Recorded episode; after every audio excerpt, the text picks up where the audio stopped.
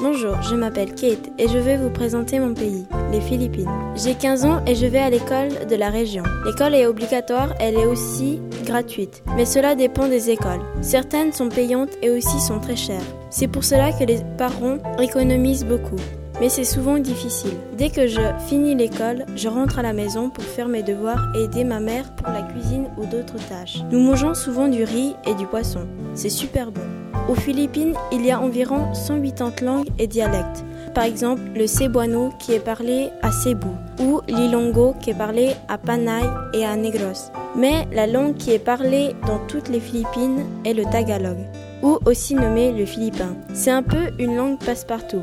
Elle est parlée dans tout le pays. Et il y a aussi l'anglais, puisqu'il y a plusieurs îles touristiques comme par exemple Davao. C'est pour cela que l'anglais est compris par tout le monde. Si vous décidez de venir visiter les Philippines, je vous conseille d'aller à Boracay ou à Bohol. Ce sont des îles magnifiques et très touristiques, tout comme le reste des îles des Philippines.